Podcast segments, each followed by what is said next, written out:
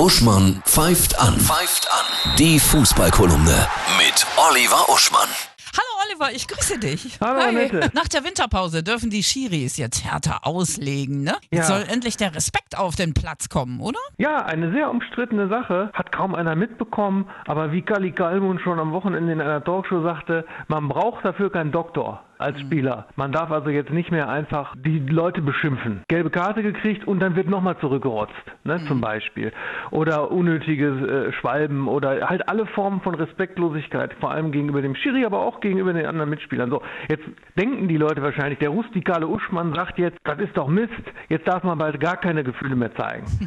Kann man so sehen, man kann aber auch sagen, es ist ja allgemein in der Gesellschaft so, wenn schon Feuerwehrleute mit Steinen beschmissen werden, wie man ja leider auch in den Nachrichten hört, ne? Genau. dann ist es vielleicht nicht schlecht, wenn man im Fußball sagt, der Schiri ist aber jetzt nun mal die Exekutive auf dem Platz. Und ich denke, das wird sich einrenken. Es wird Fehlentscheidungen geben, wie am Wochenende in Gladbach gegen den Player, gegen den Spieler. vielleicht, Ne? Da war vielleicht ein bisschen hart. Der hat dann geschimpft auf die Karte, die er gekriegt hat, hat direkt noch eine gekriegt.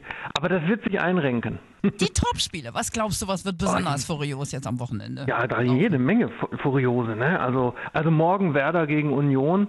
Werder strauchelt ja doch stark. Union ist immer was zuzutrauen. Ich befürchte, das gibt einen Auswärtssieg von Union. Äh, und dann haben wir natürlich Dortmund in Leverkusen. Und am Sonntag das vorgezogene Meisterschaftsfinale.